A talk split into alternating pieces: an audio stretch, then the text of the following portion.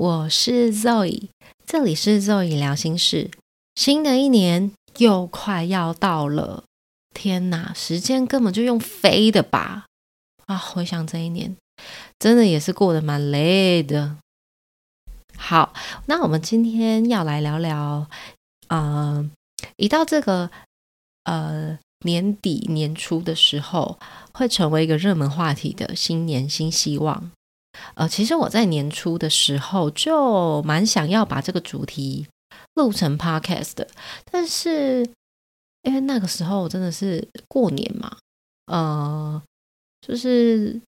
新的一年，然后过年那个时候吧，就真的是工作真的太忙了，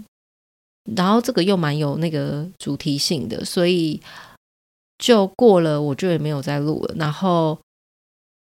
就是太忙，然后真的加上自己也很懒惰，所以就是到了现在才完成了这个心愿。那我一开始其实是在 FB 分享类似的这样的文章，那但是因为我其实最主要的初衷还是希望我可以透过说话来分享我的一些看法、想法这些的。呃，因为我觉得在社交平台上啊，有太多的文字的话，其实就不太想去看。然后以及呃，我想要传达的部分，我觉得文字的表现也是蛮有限的，所以以后我会慢慢把啊已经写过的文章再拿出来做更细的探讨跟分享。好，然后回到主题，就是大家都喜欢在新的一年，就是。许下一些愿望，或者是就写说，呃，我想要达成些什么。可是啊，常常在年终 review 的时候，就会发现说，根本没有完成几项，或者是根本就忘记自己一开始立了什么目标。然后在每一次新的一年到的时候，就会告诫自己说，就是我一定要做到啊，就是我想要变好，我一定要做到。可是最后又会半途而废。其实我承认，我也是其中的一员。就觉得，呃，新的一年新气象啊，我要改变。可是往往就是只说不做，就像渣男一样，就是忘记曾经许下的诺言。那我们今天来聊聊，为什么每次许下的愿望，我都没有办法去执行呢？我觉得这个最关键的点，要先回头来看看当初是怎么设立这个新年新希望的，就是到底我设这个目标，我的初衷是什么？像还蛮多人可能是呃，比如说看影片啊，或是在书上所谓那种成功人士的五大习惯啊，或者是有钱人的观念养成等等，就觉得说啊，我也要跟他一样。要变成功、变有钱啊，我就照着他做就对了。把那个上面列的那一些呃呃会变成功的什么几大要素、几大习惯啊，这些把它列下来，来当做自己的目标。呃，我先说，其实我并没有就是这样子列，然后我也没有这样做过，所以也许这样列、这样照着做是真的可以改变什么。但是呢，我觉得。如果不了解自己的个性啊，然后不知道自己到底想要什么的时候，然后硬把别人的模式套在自己身上，我觉得反而会变成个枷锁。因为我们常常都是看到人家外表很亮眼的那个样子，可是我们都呃忘记了。也不知道说他到底背后付出了多少代价，让他变成现在这样耀眼的样子。就比如说，我们刚刚提到影片里面的那种成功人士，也许他是靠着呃比较独到的眼光，让他赚了很多钱。可是这个眼光的培养，其实。也是需要每天要看书啊，然后了解产业脉动啊，然后呃国际情势啊这些都必须要了解以外，可能本身也要有很敏锐的观察力等等。其实听到这些，是不是就已经很想放弃了？就是就是要做的事情要太多，所以其实呃我们我们很长啊，就是定了这个愿望，可是我们又做不来，就是你知道想要变有钱，想要这个甜头，可是累人的事情就不想做，所以我其实不是太建议直接把别人的模板直接套在自己身上来使用，因为啊，我们每一个人都不一样嘛，我们大家都知道每一个人都不一样，那。每一个人的组成，它是很多元的。比如说，我们每个人的习惯，每一个人的信念、价值观、眼光、背景等等，就是其实我们很多的软件是不一样的，就是这种软体设备其实都不太一样。可是这些东西是会影响着我们每一天做的所有行为的一个基准。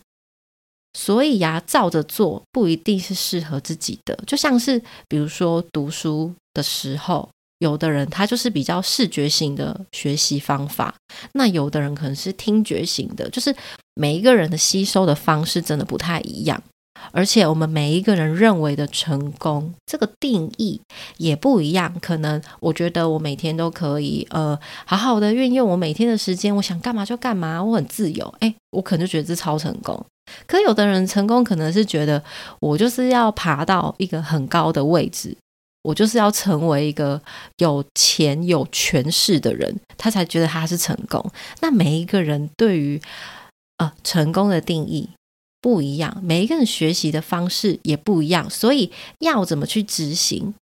这个我们定的目标方式当然也会不一样，所以我觉得啊，了解自己是怎么样的人，想要做出怎么样的改变是更加重要的。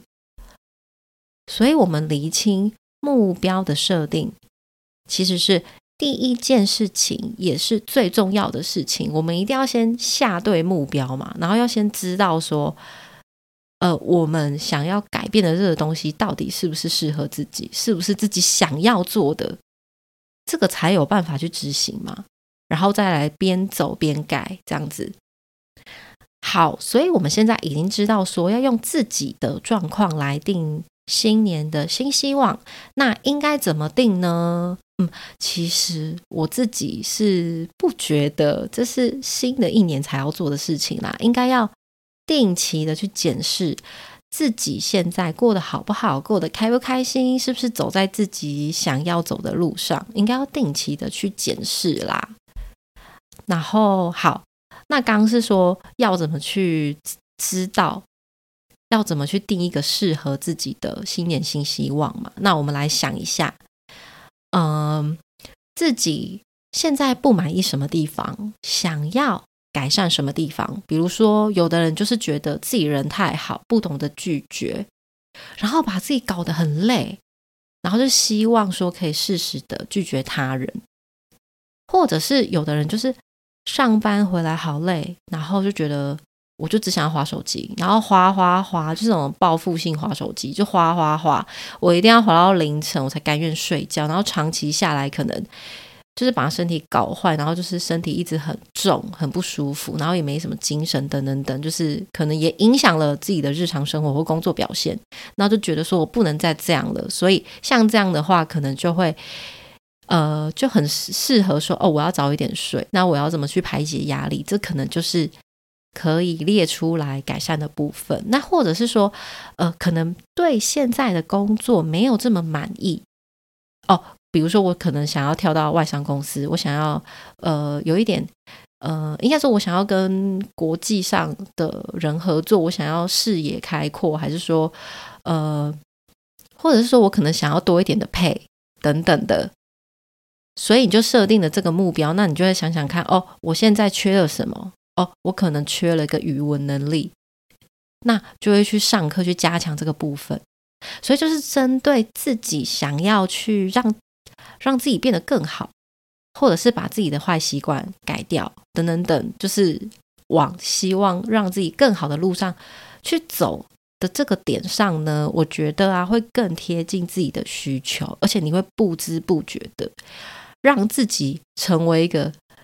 就是越来越往自己期待的那个路上去走，就一一回头看，哎，原来我已经走那么多，而且越来越好，越来越开心。